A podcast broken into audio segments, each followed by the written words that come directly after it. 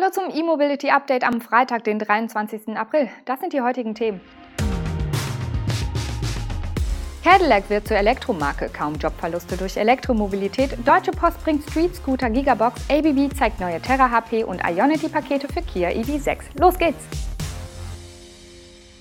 Der US-Hersteller Cadillac hat die Serienversion seines Elektro-SUVs Lyric präsentiert. Und dies auch zum Anlass genommen, den Wandel zur reinen E-Automarke bis 2030 anzukündigen. Ab sofort sollen alle neu vorgestellten Modelle von Cadillac nur noch rein elektrisch angetrieben auf den Markt kommen. Doch zunächst zum Lyric. Das Elektroauto kann ab September vorbestellt werden und soll bereits im ersten Halbjahr 2022 auf den Markt kommen. Und zwar zu Preisen ab 60.000 US-Dollar. Der Cadillac Lyric baut auf der Ultium-Plattform des Mutterkonzerns General Motors auf und rollt zum Start mit einem 254 kW starken Heckantrieb vor. Ein 100 Kilowattstunden großer Akku soll eine Reichweite von über 300 Meilen, also rund 480 Kilometer sicherstellen. Das AC-Laden wird mit 19,2 kW möglich sein, das DC-Laden mit bis zu 190. Um den Verbrauch zu senken, soll der Lyric über eine ausgeklügelte Rekuperation verfügen. Die Nutzer sollen dabei zwischen einem One-Pedal-Driving und einem variablen On-Demand-System wählen können. Allradvarianten und auch größere sowie kleinere Batteriepakete sind mit der Plattform von GM ebenfalls möglich. Cadillac macht in der Mitteilung aber keine weiteren Angaben dazu. Für das Modelljahr 2023 soll der Produktionsanlauf wohl mit nur noch einer Batterie und Antriebskonfiguration simpel gehalten werden. Im Rahmen der Vorstellung des Lyric kündigte Cadillac zudem an, dass die Marke ab sofort nur noch rein elektrische neue Modelle vorstellen wird und ab 2030 den Verkauf von Autos mit Verbrennungsmotoren komplett einstellen will. Damit würde die Premium-Marke den Wechsel etwas schneller vollziehen als der gesamte Konzern. General Motors will erst ab 2035 keine Verbrenner mehr verkaufen. Aber die Arbeitsplätze, mit diesem Argument wurde in den vergangenen Jahren der Wandel zur Elektromobilität in vielen Debatten ausgebremst. Nun kommt eine Untersuchung des Duisburger Car-Forschungsinstituts von Ferdinand Dudenhöfer zu dem Schluss, dass die Elektromobilität gar kein Jobkiller ist. Die Verschärfung der CO2-Vorgaben in der EU und das Aufkommen emissionsfreier Antriebe könne gesamtwirtschaftlich sogar zu mehr Beschäftigung führen. Konkret seien weniger als 28.000 direkte Arbeitsplätze im Automobilsektor der Länder Deutschland, Frankreich, Italien, Spanien und der Slowakei gefährdet. Dies entspreche nur 1,9 Prozent der Beschäftigten im Automobilsektor der fünf Länder. Diese vereinen 70 Prozent der Pkw-Produktion innerhalb der Europäischen Union auf sich. In Deutschland arbeiten rund 814.000 Menschen direkt im Automobilsektor. Nur 1,8 Prozent der Jobs, die heute noch an der Technik von Verbrennungsmotoren hängen, fallen laut der Studie bis 2030 weg. Das wären knapp 15.000 Stellen.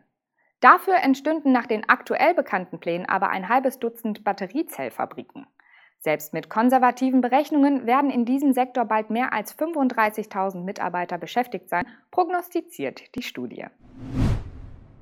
Die Deutsche Post DHL Group will ihre Flotte noch schneller auf Elektrotransporter umstellen und setzt dabei weiter auf den Street Scooter. Der Fuhrpark der Eigenmarke soll von derzeit über 15.000 Fahrzeugen auf etwa 21.500 im kommenden Jahr anwachsen. Es wird sogar ein neues Modell dazukommen. Erste Prototypen des Street Scooter Gigabox sollen noch in diesem Jahr eingesetzt werden. Der E-Transporter soll ein Ladevolumen von 12 Kubikmetern und Platz für rund 240 Pakete bieten. 2025 soll die Zustellflotte dann insgesamt 37.000 E-Fahrzeuge umfassen, darunter auch E-Nutzfahrzeuge etablierter Autohersteller, soweit verfügbar. Im Start-Stopp-Verkehr des Zustellbetriebs sollen die E-Fahrzeuge ihre Stärken ausspielen. Laut der Post soll jedes Fahrzeug pro Jahr 4 Tonnen CO2 einsparen. Bis 2025 will das Unternehmen seine jährlichen CO2-Emissionen allein dadurch um 150.000 Tonnen reduzieren. Der Elektronikkonzern ABB hat die dritte Generation seiner Schnellladesäule Terra HP vorgestellt. Von der zweiten Generation wurden über 2500 Exemplare aufgebaut. Nun kommt die nächste Leistungsstufe. An der neuen Terra HP kann entweder ein E-Auto mit bis zu 350 kW und 500 Ampere geladen werden oder zwei Fahrzeuge teilen sich die Leistung und erhalten gleichzeitig bis zu 175 kW und 375 Ampere. Diese Ladeleistung gilt jedoch nur für die Version mit zwei CCS-Anschlüssen. Bei der Variante mit einem CCS-Kabel und einem CHAdeMO-Anschluss ist der japanische Standard auf 100 kW und 200 Ampere beschränkt. Mit CCS sind dagegen bis zu 500 Ampere möglich. Die Spannung liegt zwischen 150 und 920 Volt, womit ABB die Terra HP für alle heutigen Elektroautos und die kommende Generation gut aufgestellt sieht. Zudem soll die neue Anlage deutlich leiser sein. Verbessert wurde laut ABB auch das Kabelmanagement. LED-Leuchten sollen für eine bessere Beleuchtung sorgen und auch das Auffinden der HPC-Ladestation erleichtern. Kia wird den Käufern des neuen EV6 reduzierte Preise an den HPC-Ladestationen von Ionity bieten. Wie die Marke jetzt mitgeteilt hat, werden zwei Preispakete angeboten. Das Access-Paket, das noch im Laufe dieses Jahres erhältlich sein wird, kostet 4,50 Euro pro Monat und ermöglicht das Laden an Ionity-Säulen für 52 Cent pro Kilowattstunde. Das bereits ab Mai erhältliche Power-Paket richtet sich an Kunden, die häufiger die öffentlichen Schnellladestationen von Ionity nutzen wollen. Diese können bei einer monatlichen Grundgebühr von 13 Euro bereits ab 29 Cent pro Kilowattstunde bei Ionity laden. Die Pakete kommen nicht überraschend. Kia gehört seit einiger Zeit zu den Gesellschaftern des Ladeinfrastrukturanbieters. Mit diesen Preisen ist Kia sogar etwas günstiger als die Tarife der deutschen Autobauer bei Ionity.